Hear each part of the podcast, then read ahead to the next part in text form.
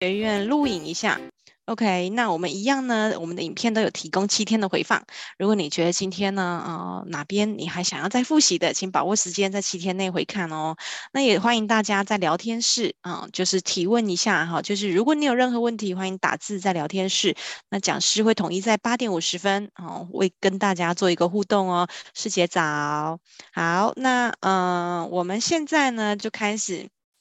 哎，Amber，你那个在回复的时候啊，你要选择所有人，他才会是全部的人，oh. 学员都看得到的。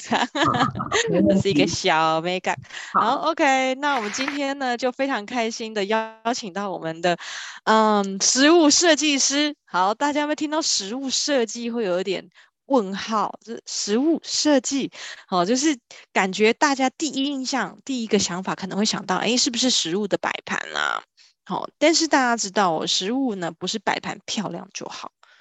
社会上的食物，我们在这个这个我们的生活的这个。过程当中呢，食物有很多的面向要去留意的啊，包括我们最重我们最重视的这个食安的问题。那在社会上呢，就是我们如何借由食物设计来解决这个食物它面临到的各种的问题，那就是整个食物设计所包含的一个面向。所以，如果大家搜寻食物设计师詹慧珍哦，哇，你会发现 Amber 呢有非常多的媒体报道都在谈这个呃食物设计以及以及呃。食物在这社会上的一个呃问题，它如何用一个呃科学化，然后有效率的方式去解决它？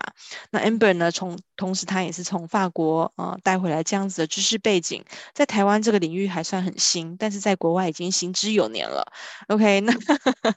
有有我们的伙伴说太棒了，一早就听到食物哈，手比爱心，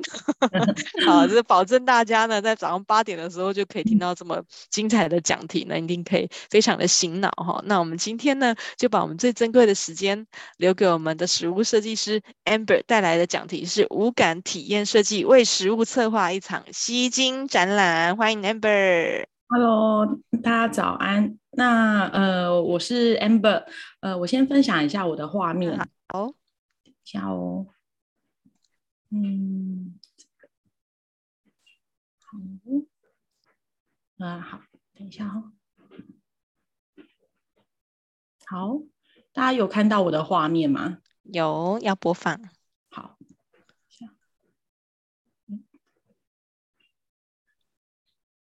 在上面，嗯，对，好，那呃，大家好，我是 Amber，那这是我一点简单的自我介绍，大家也可以叫我慧珍，嗯、那我是二零一二年到法国回来之后，觉得，哎，发现国外有一群设计师。他们在玩的东西不是呃我们所谓的建筑设计、灯光设计、平面设计，他们在玩的是呃食物设计。那我会开始投入食物设计，其实也跟我自己的工作有关系。我过去十多年都在华文世界第一家做公平贸易咖啡的社会企业工作。那在这间呃公司的工作的这十多年来，我发现吃。真的可以影响跟改变很多的人事物哦，不管是咖啡也好，巧克力也好，举凡我们生活的食衣住行娱乐，那特别是吃这件事情哦，我举一个有趣的呃案例分享给大家。我的第一份工作呢，呃，刚刚有提到在华文世界的第一家公平贸易咖啡工作。那那时候我在上班的第一年，哈，我研究所刚毕业，那附近的邻居呢，有一天我遇到他们。然后他们就说：“哎，我在这里上班哦。”他说：“你们的公司到底在做什么？”我就跟他说：“哎，我我们是一家咖啡店啊，你不知道吗？”他说：“啊，他说他们我们附近的邻居都很惊讶，都觉得你们怎么是一家咖啡店？我以为你们这家店是秘密秘密宗教团体。”我就吓一跳，我说：“怎么会差这么多呢？”因为你们可以看一下我简报的右下角有一个 logo，Fair Trade Taiwan。那想先跟呃，就是大家猜猜看，平常我在外面演讲，我会有讲真答，那真的很不好意思。就下次大家如果有机会的话，再再我们再有趣的有讲真答，你们可以看一下这个 logo，你们觉得这个图案像什么？那通常啊，通常我们在问这个题目的时候，几乎几乎百分之九十九点九的人，他们给我的答案都是太极。很像吧，就是很像是一个太极的图案，所以他们都会以为我们是秘密宗教团体，因为我们的店门口就挂了一个这么大的一个 logo。然后那时候刚好是部落客文化兴盛的时候，所以有很多的部落客。那我们有个朋友刚好又是占卜师，好占卜师，所以我们的外面的门口又放了一个人形立牌，就是帮我们的这个占卜师的朋友打广告，所以他们就以为我们就是一个秘密宗教团体，但。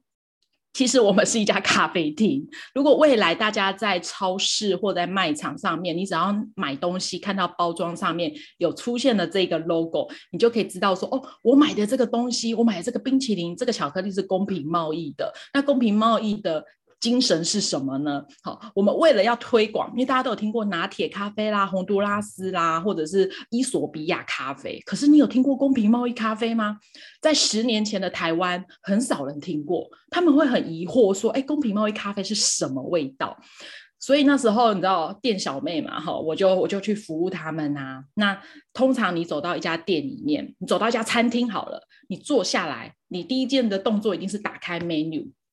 那你打开 menu，你会先最在意的 menu 上面的第一个什么样的资讯？你会先去看它的呃菜单的品相呢，还是你会先去留意菜单品相的价格？嗯，那通常好，通常呃大部分的人一定会先去注意的是它的价格，这是很人之常情的，因为我们大家都很怕 会不会这家餐厅走进去，哇哦，menu 打开来第一个。这个价格可能超乎我口袋的预算，所以大家一定都会先看价格啊。那当然，我们也是，我们是一间小小的咖啡店，所以客人走进来，他打开 menu，他发现，嗯，糟糕，我们家的餐厅的 menu 是没有价格的。所以客人进来的时候，他们都非常紧张，他们发现，哇，完蛋，我会不会走到一家黑店？这家餐厅的咖啡全部都没有价格。好，那所以，呃，接下来就会有人开始问我说，不好意思，小姐。我想要点一杯拿铁，哦，我们家的拿铁还是用光泉鲜奶哦。那一杯拿铁多少钱？你们到底多少钱？menu 上面没有写啊。哦，那这时候我就会跟他说，哦，对，我们的 menu 没有价格，所以你可以自己决定价格。客人就更紧张了，因为他他不知道到底要付多少钱，他才可以对得起我们的老板，哈，才可以走得出这个店门口。好，那那很有趣啊，因为。大家就对我们这这家店不定价策略，他们非常的有兴趣。好，那我们当然也因为这样的一个行销策略，这样的一个体验互动，好，因为大家在问我们说，哎，为什么你们不定价的时候，我们就会跟他讲说，我们是希望透过不定价的方式，让大家让让大家去思考，你今天喝的这一杯咖啡，它背后的价值跟价格哪里不一样？我们大家，我们希望大家去思索这件事情。OK，一杯咖啡它是怎么来的？好，那这当然这个可以就是呃应用到其他跟我们吃到肚子里面的其他的食物的概念是一样的。好，那所以吸引了很多的媒体报道。好，那那当然除了这个咖啡之外，好，我也跟大家分享一个有趣的案例，因为不定价嘛，所以你们也可以猜猜看，我过去拿过最高纪录一杯拿铁多少钱？你们可以在聊天室里面打下，你们觉得呃呃，我我拿过最高纪录，或者是如果是你的话，你会付我多少钱？有要猜猜看吗？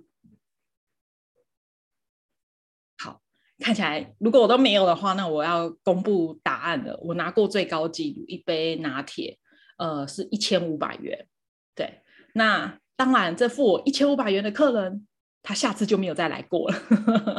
对，因为他觉得我们做公平贸易可能是慈善啊，做爱心啊，所以哦，好，给你个一千五百块钱。但其实公平贸易它还是一个商业模式，我们的商业模式只是站在一个比较永续、哈，比较环保、比较公平正义。嗯，那当然这只是一个案例，我过去的工工呃工作经历哈，就是都在跟吃的有关，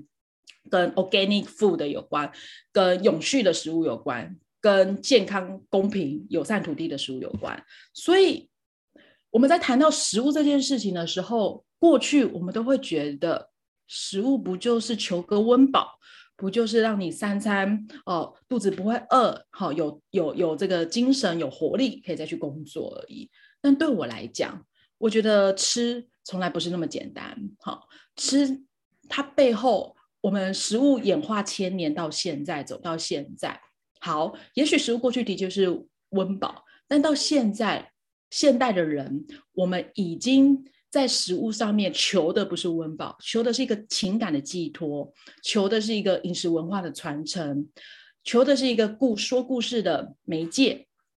当食物不再只是食物，它被赋予更多的的的呃呃形式，或者是它被赋予更多承载讯息的一个载体的时候，我们会去讲的是说，所以其实食物它是可被感官感觉跟感知的。那我们怎么样透过食物来去说故事？我们怎么样透过食物去唤醒大家对于现在全球不管是环境议题、食物议题、社会议题的所有面向？好，那当大家都在透过不同的设计媒介，因为我非常，我从小就相信设计可以改变世界这件事情。那如果我们把这样的一个概念放在食物的时候，我相信他创造的力量其实是会更大的。好，所以我也要在这边送给呃大家一段话，作为呃今天我给大家的一个礼物。这一段话是我非常喜欢的一本书，它的呃这个作者叫安娜拉佩，那他写了一一段这个英文，如同荧幕上面各位看到的。翻成中文的大意就是说，每一次你花的每一分钱，就像在为未来投票一样。你在投的是我们下一代未来的小朋友有没有干净的水可以喝？我们在投的是下一代有没有干净的土地？我们可不可以看到蓝天白云？好，那呃，我要公布答案。刚刚的那个 logo，好，就是第一页的那个第一页的那个 logo，其实呃，如果等下仔细看的话，你会发现它其实是一个在跟你挥手的人。好，那他是蓝天绿地，然后一个在跟你挥手的人，他就是公平贸易认证的标章，他是一个生产者，他不是一个八卦，也不是太极。OK，好，那这一段话呢，其实它让我们思考，就是消费者才是改变的关键。我们花的每一分钱，如果都有去思考，哎。我这个东西买的时候，哎，它背后的原物料有哪些？然后它的生产的过程是怎么做的？那我们就可以去了解这个东西它背后的价值，而不是一味的、一昧的在做比价的动作而已。好，那便宜真的有好货吗？基本上我不相信，因为。呃，便宜的背后呢，一定有人倒霉，可能是我们的身体健康。就像呃，刚刚婉容提到的，最近台湾过去十多年来食安问题层出不穷。好，那那我一直觉得便宜身体，我可能是我们的身体健康倒霉，或者是我们的生态环境被破坏。好，那所以在食物不是那么简单的这件事情的前提之下，我们的第一个策划的展览要让大家去思考的就是这件事情。我们那时候在二零一六年，我们做了呃呃，我们在台北做了一个叫“食物与人”。好，那这个展览的命题是这样子：如果有一天你可以选择一件食物作为你的衣服的时候，你会选择什么食物来当你的衣服呢？那这个命题是因为我们发现，大家每天早上起来，可能等一下有一些人要出门上班了。好，今天天气很糟糕，你就会开始思考。我到底等一下要穿什么样的衣服是很得体的？也许我等一下跟客户开会，我要怎么样穿衣服让自己显得专业？中午可能跟同事去呃聚餐，晚上跟男朋友、女朋友去约会，我要穿什么样的衣服？好、让自己显得呃好看。可是我们好像花比较少的时间去思考，我要怎么吃的健康，怎么吃的公平，怎么吃的正义。我们那时候呢，就呃招募了五十八位的素人。好，我们都不认识哦，他们也不认识我们。我们邀请他们呢，呃，来到我们的工作室，然后你要裸上半身。好，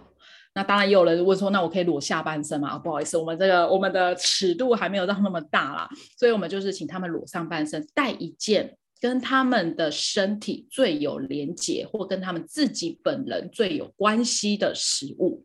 所以你可以看到啦。呃，有一些人他带的是下面这个男生哦，你们可以猜猜看他手上拿的是什么？他拿的其实是一一一一片牛肚。好、那他在这边牛肚来是因为他他其实在展览的后面，他跟我们说很高兴我们办的这个展览，因为他透过我们这个展览，他去思考他跟爸爸之间的关系。好、那这个女生她带了，你很明显的看到就是一块甜点。她带甜点是因为她觉得当她生气、难过、不开心。只有甜点这个食物可以抚慰她，让她心情转好。那我们这五十八个人，我们就把它拍拍了呃五十八件的衣服的摄影，然后呢，把它做得很像是一个试衣间，然后大家来看展的人，他们就像在挑衣服一样。我们去透过食物去承载了这呃五十八位素人的故事、生命故事，同时来看展的人，我们来看展的大概呃好几百位。好，那我们这样透过这样不同的食物，有一些阿伯他带高粱酒。有些人带辣椒，那我们透过在这些食物上面呢，我们去串联人跟人之间的关系的同时，也让大家让大家去思考食物背后的意义是什么。我们怎么样透过选择这件事情，让食物可以吃得更好？这是我们那时候的第一个哦哦小小的一个小策展。好，那的确也创造了不少的口碑。那如同刚刚婉柔提到的，到底食物设计是什么？那我们食物设计师是谁？好，因为的确，食物设计师是一个非常冷门的的的的 title。好，那我这边可以跟大家分享一下，其实大家最常误会我们的工作就是，哎，我们是不是也很厉害，很会做料理，很会烹饪？好，那很会食物摆盘。好，那这一句话其实是西班牙的一个食物设计师，他叫 Martí Gouchet，他跟这个摄影师合作的时候。这个摄影师他讲了一句话，他说：“A food designer is somebody working with food with no idea of cooking。”大意是说，食物设计师，我们只是跟我们的同事就是食物啦。好，那这个食物不代表都一定指的是可以吃到肚子里面的。我们也会设计食器，我们也会设计空间，我们也会设计包装。举凡跟食物系统运作的每一个环节，你会发现都会有我们的存在。但是我们不代表我们是厨师，好，我们只是一群跟食物一起直接的食物或间接的食物跟他们一起工作，好，那厨师呢，只是我们团队的其中一员，因为我们有概念，我们有想法，但我们对于把东西变得非常好吃，这是需要非常专业的知识跟门槛。那通常我们不具有这样的专业跟知识的时候，我们就会寻求呃跨界的合作。我们会找厨师，我们会找营养师，好，我们会找不同在这个食物烹饪技术领域上面的专业的行家。所以食物设计它是一个非常需要跨领域啊、跨产业的一个合作的一个呃呃呃呃设计的一个学科。那你现在看到的这个，好，这个现在举一些，呃，都是我们平常在做的工作哦。那这个是我非常喜欢的，呃，食物设计师是一个荷兰的食物设计师，叫 Mar Maria。那他做了一个这样的一个展览。你觉得这个展览，你很清楚的看到这图像，就是一把一把的枪。那这一把一把的枪呢，全部都是用糖做的，用各种色素糖。那他做这个展览呢，其实是想要传达一个讯息。他说：“你们大家都知道，小朋友非常喜欢吃糖，好，但是呢，糖过量的糖就跟枪一样危险。所以，我们透过这样的一个把比较抽象的一个议题或命题的概念，转成可被视觉化、好，可被体验、可被共鸣、好，可被感官感觉感知的一个。”呃，宅呃的一个呃呃设计的一个装置，那这样的一个装置物都比你好、一整天去唠叨说，哎，吃糖很危险，什么什么什么，它的那个它的那个共鸣的效果，其实透过这样的一个呃食食物设计的一个呃呃方式，你会发现它是更强烈的，它的感觉是更强烈的。那这个作品是呃那时候我们在法国的时候。我跟我的老师哦，他也是，他叫 Kaja，他是一个，也是一个荷兰的食物设计师。那呃，当食物设计的作品够成熟的时候，往往都会变成呃商品。那你如同你看到的这一张照片哦，呃，你可以猜猜看，这个照片包装里面装的是什么？其实呃，它装的是苹果。可是我们现在已经非常少看到这样的苹果了。哦，你会发现他们其实长得都很奇怪，奇形怪状。那是因为现在消费者要的都是粒粒饱满，或者是颜色鲜艳，或者是小黄瓜都要长得一样长。可是问题是，你又不是要买小黄瓜回去当尺量，干嘛一定要都要一样长呢？哦，就是因为这些水果它是不在我们所谓的规格品之内的，好，所以他们都被淘汰掉了。那被淘汰掉都被打掉了，就是浪费。好，那可是你不会因为一因为一个人他的呃心智有缺陷，你就觉得这个人好、哦，他的身体有残缺一样。同样的道理，你也不会因为水果它今天长得很丑，它就不好吃。好、其实这些水果虽然长得丑了，可是它的美味、营养都还是一样有。所以我们就去收集这样的一个所谓的丑蔬果，好、然后做成果干，然后做销售。好、所以呃，食物设计它其实我们在工作室里面来说，我们常常协助不同的品牌，透过实物设计帮他们的商品做加值。好，那有一些我们也帮行销公司，透过我们实物设计的展览跟策划，帮他们的品牌故事力做加分。好，那呃，我们会用不同的呃媒介跟素材。那您现在看到这个是一个呃影片，好，那是我的老师，他就叫卡贾。那这个影片里面，你们可以猜猜看，它这样的一个影片，它在讲的是什么样的一个食物？那通常我们在吃食物的时候，很重要的就是五感，好，就是听觉、视觉、触觉、嗅觉跟味觉。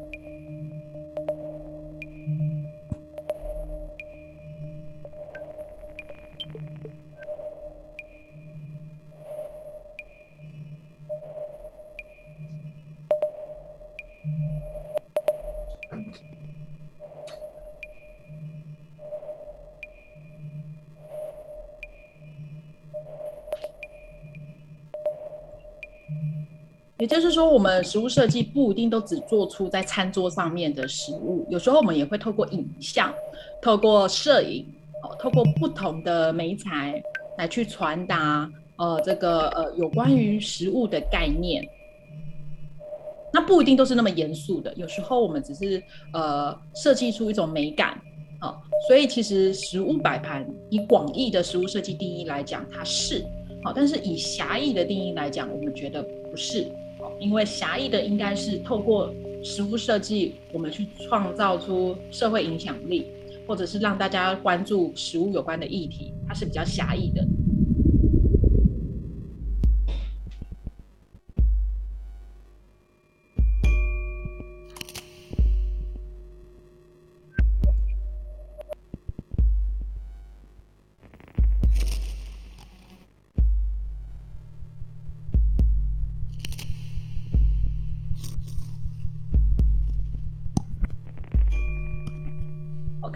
不知道大家已经心中有没有一些答案了？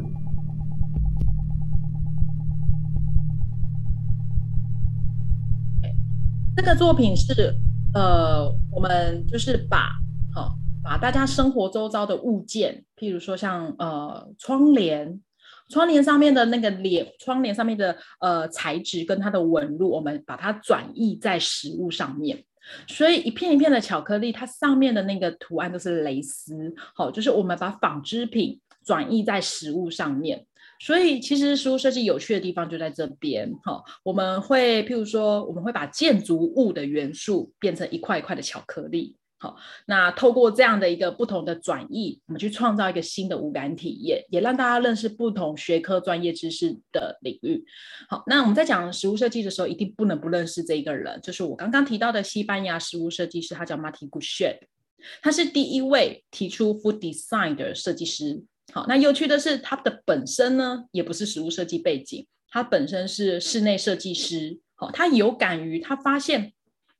为什么现在的食物就跟建筑物，呃，跟家具一样？好，家具呢，哎，做出来全部都长得一模一样，而且都是工厂这样大量的生产。好，所以呢，呃，当然成本很便宜，好，可是相对的可能呃不耐放，或者是它的它的呃比较不坚固，很容易坏。那食物也是，他觉得食物也是用工厂思维生产出来的东西，我们加了很多的添加物，哦，或者是吃了很多，哎，你也不知道这个东西吃进去的东西到底对身体好还是不好。所以他在这样的一个呃醒思之下，他开始把设计的媒材透过食物，好、来去传达一些跟环境啦、跟消费行为、跟饮食行为有关的。好、那这是他的早期的第一个作品，你可以看到他做了三块的蛋糕。可是这三块的蛋糕呢，非常的有趣。哦，它这三块的蛋糕呢，你可以看到它的呃上面有不同的呃切片的形状。那这每个形状呢，其实是在告诉你这块蛋糕它的原物料的成分跟比例。譬如说这一块蛋糕呢，你可以看到白色的地方可能是代表是砂糖，那呃黄色的地方呢可能是奶油。好，他想要告诉你呃。就像生产履历的概念一样，哈，我们需要去了解的是这个东西它背后是怎么来的，好，那它的原物料有哪些？所以食物设计师在做的事情跟他的专业其实不亚于厨师，甚至我们要懂的东西比厨师还要多。你现在看到这些，好，在呃食物设计学院来讲，我们其实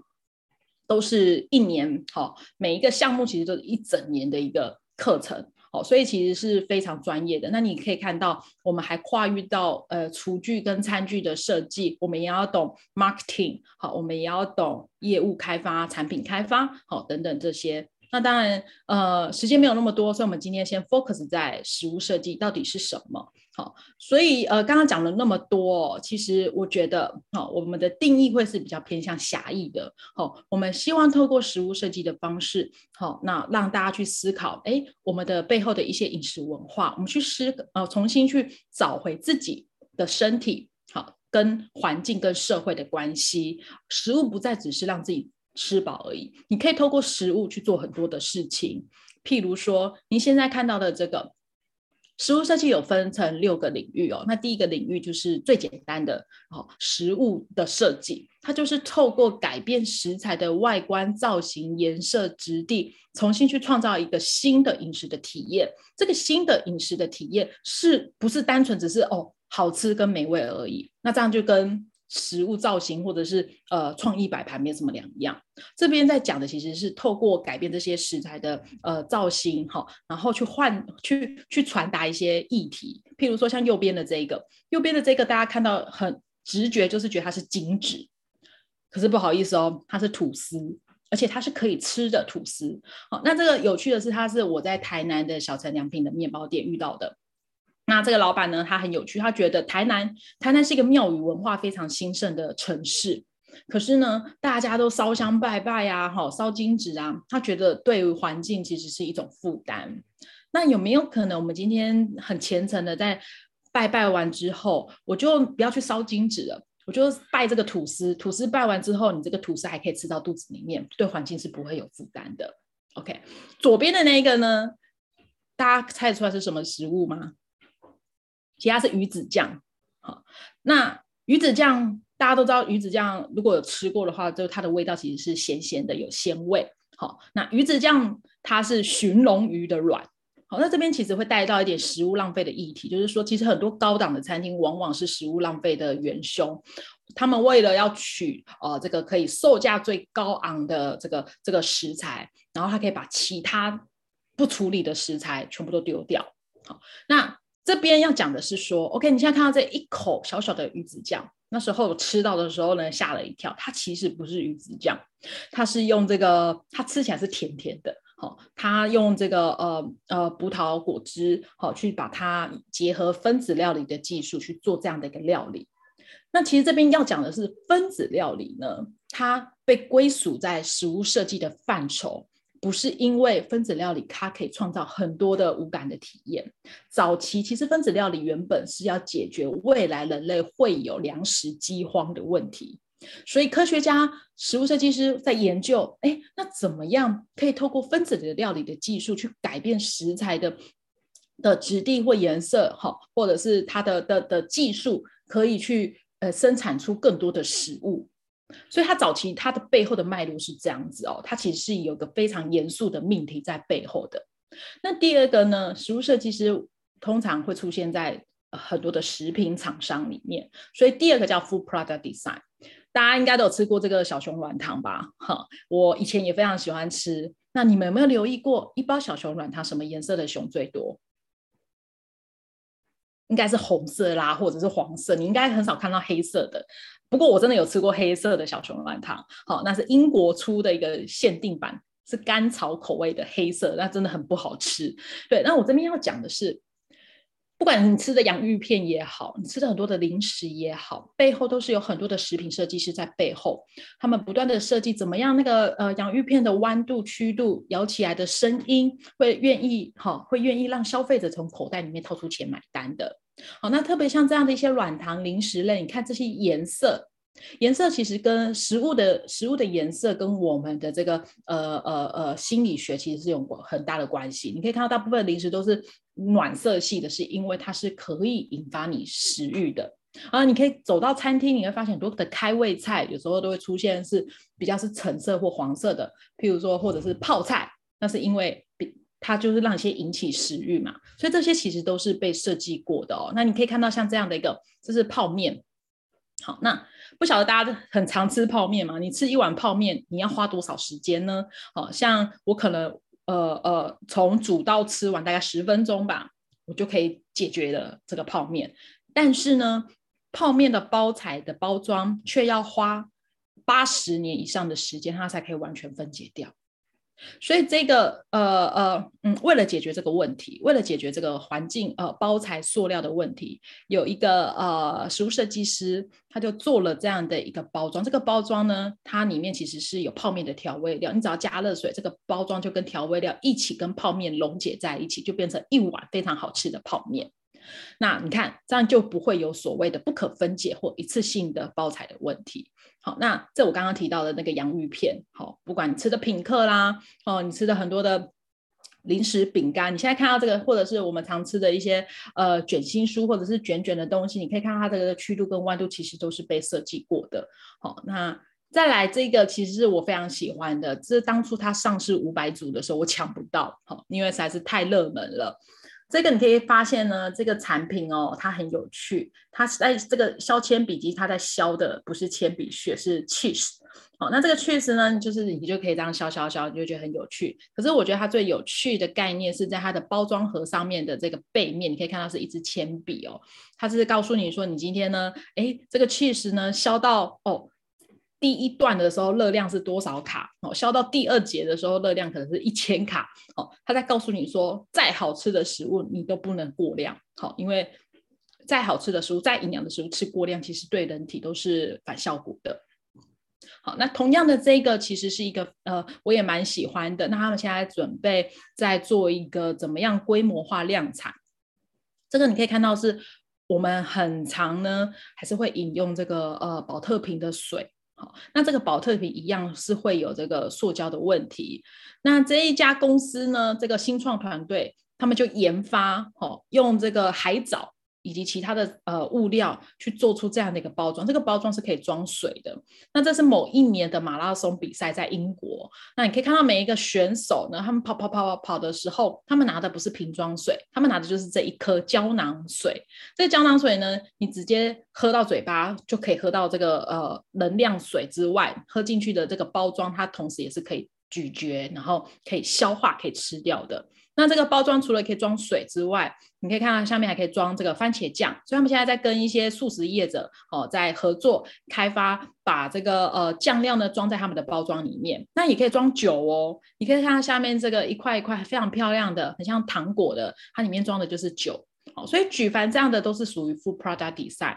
通常 Food Product Design 指的是可被规模化生产或者是可运输。哦，就像我们在呃卖场上面的看到那些零食。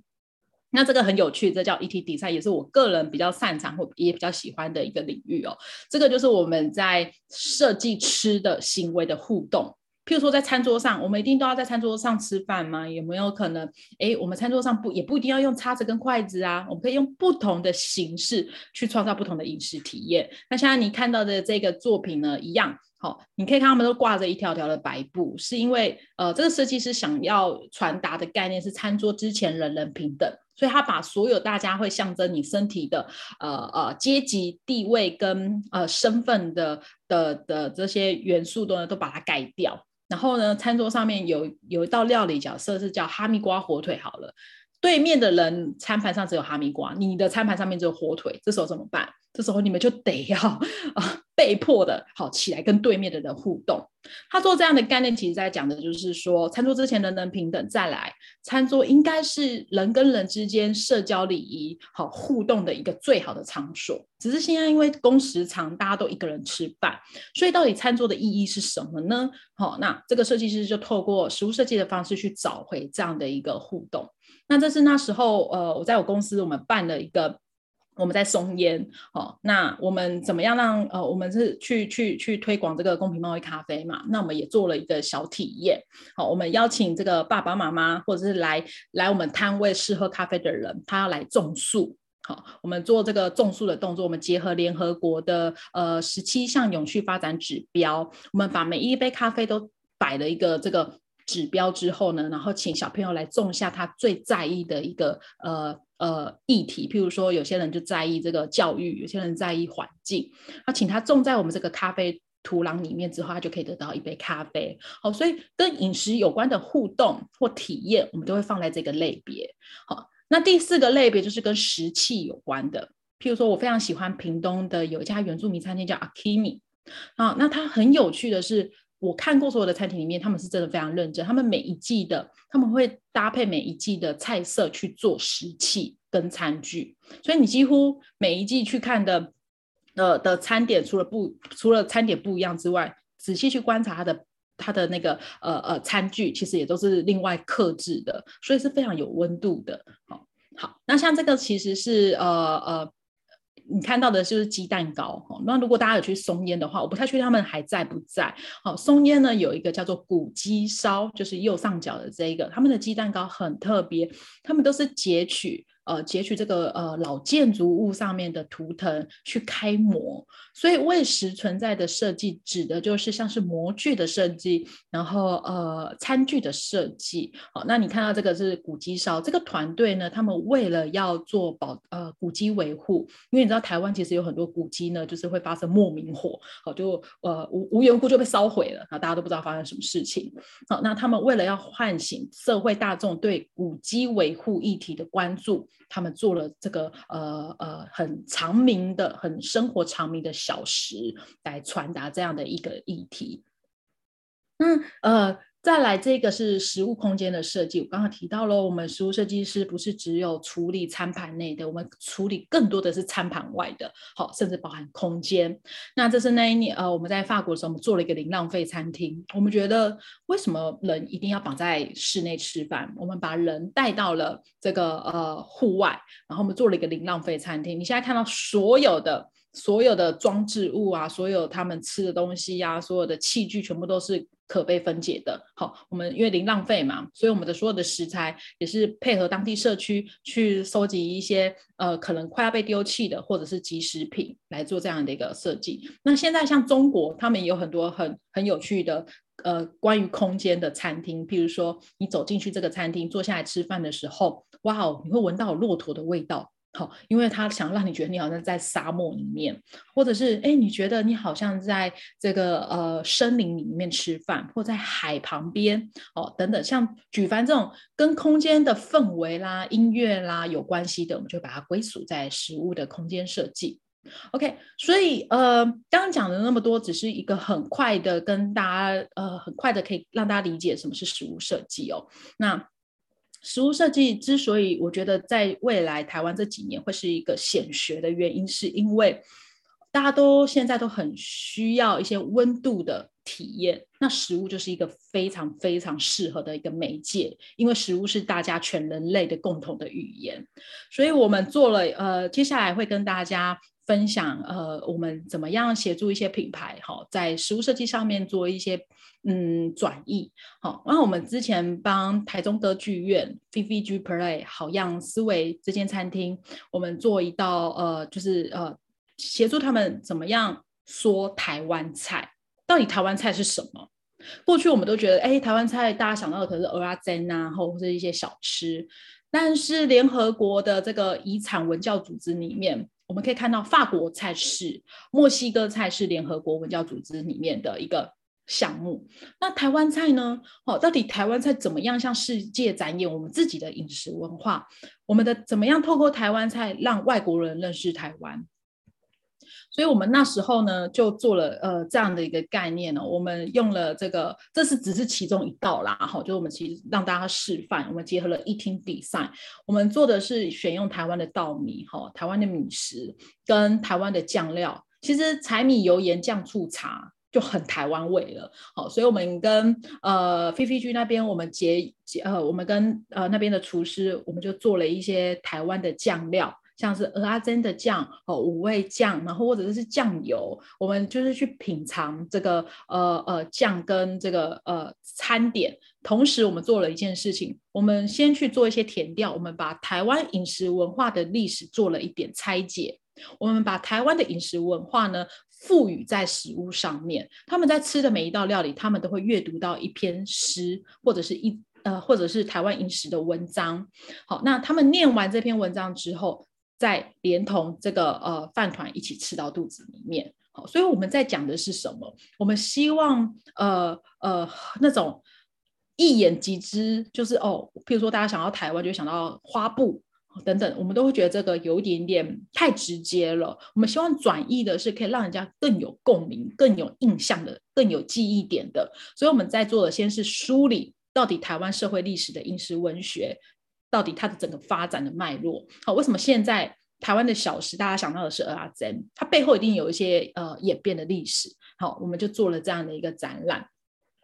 那我们也在高雄博二做过这个不寻常料理的展览。好，不寻常料理就是说我们做了九颗行星，因为我们觉得人类呢，呃，还是很自私的哦。我们就是大量的截取我们的资源，但资源是有限的。好，不管你用的石油，你用的水。你吸到的这个干净的空气，如果我们不去珍惜，不去好好的维护的话，有一天它就会不见。好，所以我们做了这样的一个三十天的实验计划，邀请民众好来吃我们这个星球上面的糖果。那这些糖果呢，你可以吃一颗，你也可以全部都吃掉。可是你要知道的是，当你吃越多的时候，后面的人他来看展的时候，他就吃不到了。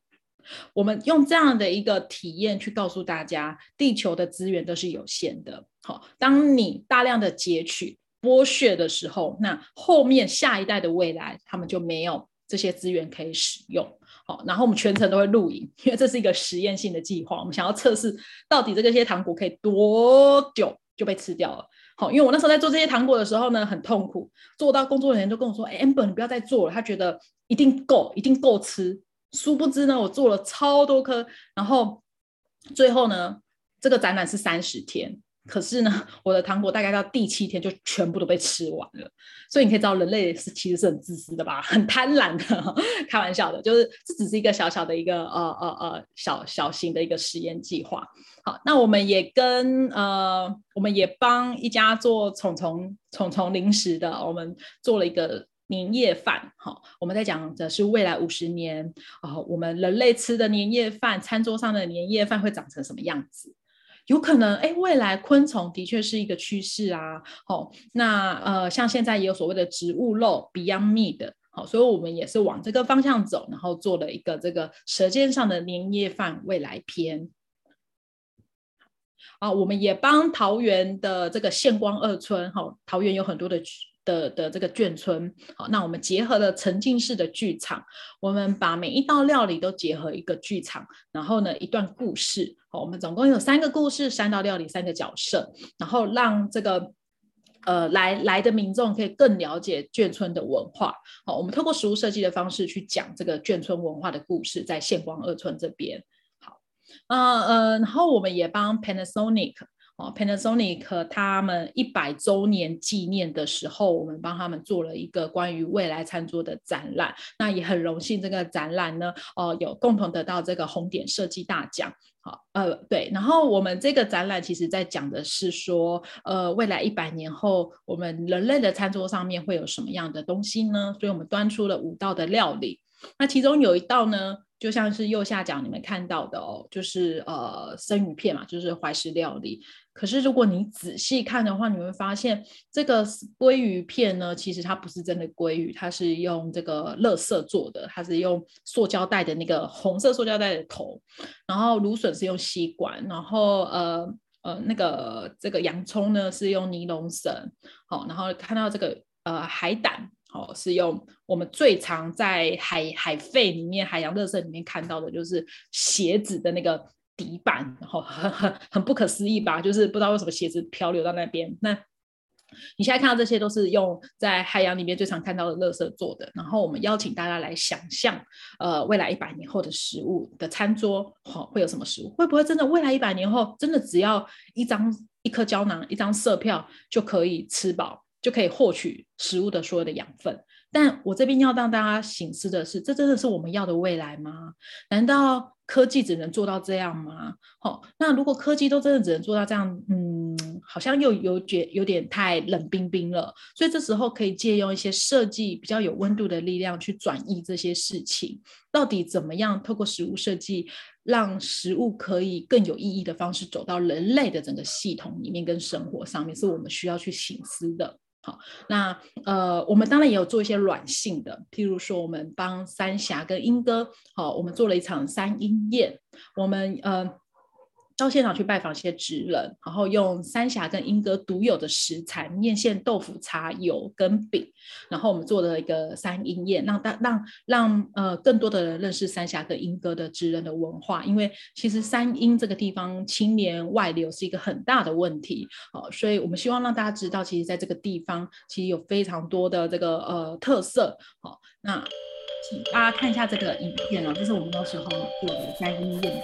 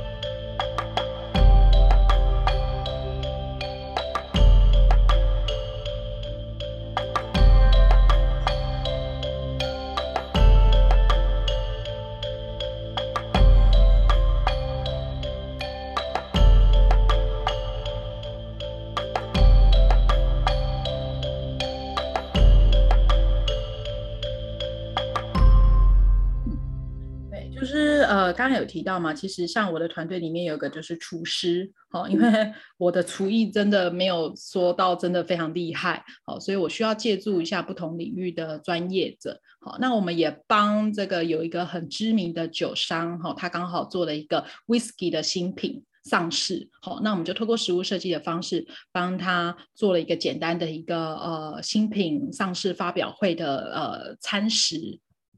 好，那这个刚刚有提到了哈，那这边就不多做赘述哦。我们那时候做的这个食物与人的计划，嗯，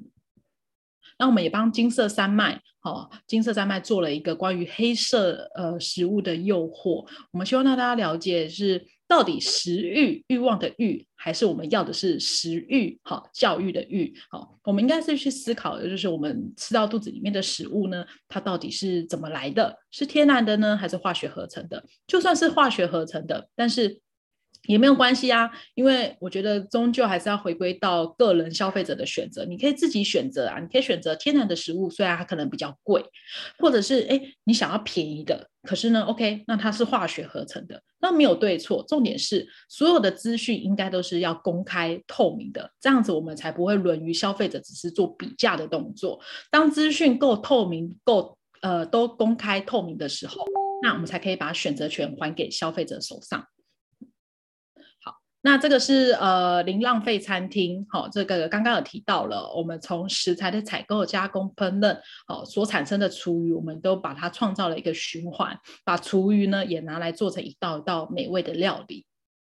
好，那这个是我们那时候呢，你你们一定会觉得非常不可思议，我也觉得非常不可思议哦。其实，在国外很多的大卖场，哦，他们呢真的是丢掉非常多，看起来就是真的都还可以吃的食物，特别像这种吐司。好，面包，那我们就把这些要被丢掉的面包呢，全部都收集回来，拼成一张大餐桌。好，然后上面用糖粉撒上 Cradle to Cradle，从摇篮到摇篮。好，然后最后呃，跟大家分享的是，如果大家有机会到宜兰苏澳，好，你们可以去这个大青鱼梦工厂。好，我们用食物设计的概念，帮他们这边这个整个展览的空间做了一个小型的体验展，大家可以去玩。好，然后也可以去享用他们呃美味的料理。好。然后呢，呃，你可以看到这个是我们在里面做一些关于未来食物设计、关于青鱼的料理的想象。好，然后如果今天听完了，你们觉得哎还有兴趣想要更加了解的话，好，这几本书是原文书，好，有点难，不过呢。我现在呃预计五月份呢会出版食物设计的书了哈，那也希望大家可以就是敬请期待，我们五月会终于可以完成华文世界的第一本 Food Design 的书籍，大家就不用去看原文书了，因为这本书真的非常精实。那大家如果想要再继续关注的话，这上面是我的 FB 还有我的 IG，那 FB 可以搜寻 Waffle，Waffle 其实就是鸡蛋的意思哦，食物设计在台湾这样子。那我今天的分享就到这边，非常谢谢大家。好，感谢 Amber。哇塞，大家在聆听的过程中有没有觉得整个耳目一新的感觉？好像我们聊天是蛮热闹的，就是大家在讲说哇，哎，等一下停在这个画面，先不要关掉哈，让大家有时间抄一下你的 FB 啊，按个赞啊，然后 IG 按个赞，追踪起来哈，然后 email 可以的话抄起来哈。如果说大家有想要邀请 Amber 啊，哈，去你们呃去呃其他地方演讲啊，哦，应该这些都是可以联络到 Amber 的一个管道。哦，好，那聊天室这边呢，有的伙伴在讲说，嗯、就是。呃，可能需要带冰箱啊，选择困难啊，或者是有在讲说，哎，这面包很有创意啊。我是演，我是一路这样听都觉得好饿哈，因 为看到各种食物就是这样子色香味俱全呐、啊。但我们知道，就是说这两年其实台湾也开始就是出现像食物设计师这样子的抬头，对。但是但是有的时候就会嗯、呃、有点沦于就是哎，好像我把食物摆盘的漂漂亮亮，我就可以成为食物设计师。那其实 Amber 带给我们的是各种嗯。呃各种面向的一个一个思考，就是他我们在在这个食物面对的一些更底层的问题，它包括浪费，包括食安，这些都是食物设计师要去面面俱到的。那所以我特别想要请 Amber 帮我们分享一下，就是说，嗯，你在法国学习的这段过程当中，那那你的学习背景是怎么样去影响到你后来的这样子的一个过程？嗯，对，OK，好，那呃，其实我在去法国之前，我我自己的背景其实跟设计完全不相关，嗯、我其实是 教育的，呃，我之前是念成人教育跟高龄教育，对，那呃，可能因为自己的。特质再加上呃自己跟就是很很善于教育这个东西，就是很喜很很喜欢分享，呃对，所以呃再加上我的第一份工作刚好偏偏呢又跑来这个公平贸易的这家店。其实那时候我研究所刚毕业，我本来抱着一个就是我应该是要去白领阶级的工作，比如说可能领一份呃优渥的薪水上班，可是。我觉得年轻吧，就觉得野心很大，就觉得我我我我我想要做一点改变世界的事情，所以我就选择了一家，就是那时候很好笑。那时候我去面试的时候，因为这这个工作是我朋友介绍，他说你可以去做，有一家公司他们在在做环保的，感觉很适合你，就是一个非常有活力的人，感觉你应该很适合去做改变世界的这个工作。说哦，好好好，我就去面试的时候就很傻眼，我想说哇，我进来怎么是一家咖啡店？然后呢，对，我想说怎么是一家咖啡店？然后老板就是讲了一堆，我想说完蛋了，我是一个研究所毕业出来的的学生呢，我竟然要在这个咖啡店里面洗碗盘，然后 端盘子给客人，所以我那时候非常傻眼。然后咖啡还不知道定价多少钱，对，还不知道定价多少钱，对，所以我就完蛋，我想说完蛋，我的第一份工作该不会从此就斜杠到服务业去？但我的决定，我现在回头想一想，我十五年前的决定真的是对的，因为。我发现我这份工作带给我的视野是大的，就是它让我看到食物跟农业啦、政治啦、经济其实是非常息息相关。嗯嗯、所以那时候刚好我在工作工作到一半的时候，收到一封电子报，他在讲法国他们在开的这个课程。我一看到眼睛就亮啦，哇！食物跟设计这两个我非常热爱的领域，所以我就决定就是抱着一个忐忑的心跟老板说，我要我要提，你可以 fire 我没有关系，因为我这一 飞，对我这一飞可能要飞个半年吧，对，可能会很久回来，可以去再去找别的别的别的别的人，但还好老板他嗯他也对我非常对，他就说没关系，你去。嗯、那所以，我这次去，然后其实我那时候去的时候，其实很紧张，因为来的人几乎都是有设计背景的人。但我觉得我的长项是我比他们多的是更多概念性的东西。嗯、对，那我技术可能没有那么好，但是我概念很多，所以在跟嗯彼此工作，就是整个团队在 brainstorming 的时候，我就找，我就就渐渐找到我的专长，就是我很善于说故事。好，虽然。我的设计的专业没有那么足够，但还好，反正有其他人。现在是行行出状元，就是分工分得很专业，所以其实还好。对，所以其实我主要是呃工作的背景，再加上自己的个人特质，再加上教育背景，全部集集合起来，然后呃刚好找到了一个实物设计，让我觉得可以继续深研钻研的一个题目，嗯、就一直做到现在。对对对，嗯。OK，那你刚刚有讲到，就是说五月份即将有花。华人圈第 一本食物设计的书，哎，我知道 Amber 最近吼真的是被这这本书给折磨到，对对，就是理解理解，就是知道说，哎，你可能一月底的时候，就是在在在在十五天左右，或者即将完成这一本书，这样，那你可以大概跟我们讲一下这本书。大概是什么样子的内容呢？嗯、呃，其实，在写这本书有点、有点，其实是有点彷徨的，因为我觉得现在出书的人比比皆是，嗯、那大家都非常的专业，哦、嗯，那我就会一直去思考，说我真的要出这本书吗？出这本书的目的是什么？那最后我想到的是，我还是回归到我的初衷，我我还不是一样这样子。一直写文章贴在我的部落格，大家给给大家分享。我今天只是对 我只是集结，对我只是集结，在这个动作变成一本书而已。对，然后，所以我今天出这本书的目的还是希望，呃，让大家可以减节省一些，因为。我知道我我自己过去在开始投入实物设计的时候，我还蛮痛苦的，因为台湾真的太少在讲实物设计的论述，嗯、所以我几乎都看原文，然后去搜寻很文章，嗯、所以很破碎，资料很破碎。那我希望让学弟妹或者是未来更多对实物设计有兴趣的人，他只要透过我的这一本书，他可以很快的入门，他可以很快的知道实物设计的轮廓。那这本书一刚开始，我们觉得它只是一个简单很好读的入门书，结果我没想到野心越来越大。它有点像工具书了，对，因为它后面我们还我我们还放了方法学，告诉你，哎，那假设你今天不是设计背景的人，你怎么样透过方法学去把概念的东西变成是可以呃呃执行的东西？然后我们也访问了全世界六位实物设计大师，然后哇塞，对，对，所以这本书很精实，写了应该快要进快要。呃呃，快要二十万字吧？对，哇，二十万字，对，就是含访谈可以拿来，对，所以所以我觉得，人对，因为我我我就。应该还会再做一些调整，还做一些删减，因为翻译很夸张。对，所以我觉得应该会再做一些删减，应该会说编辑总呃出版社应该也不会让我们出到这么厚的。对呀、啊，哇塞！而且这本书很有趣，它是里面都还有美美的图，因为实物设计就是像我刚刚简报啦，它一定会有一些百科全书了吧？对，所以所以我觉得到时候出版社应该会一直删，一直删，一直删。但 forever，我觉得至少我觉得。Okay. 呃目标已经算是达成了，就是我实物设计步道的这一条路，我觉得算是就就就结束了这样子，接下来就可以好好的。呃，专注在赚钱这件事情上面。好，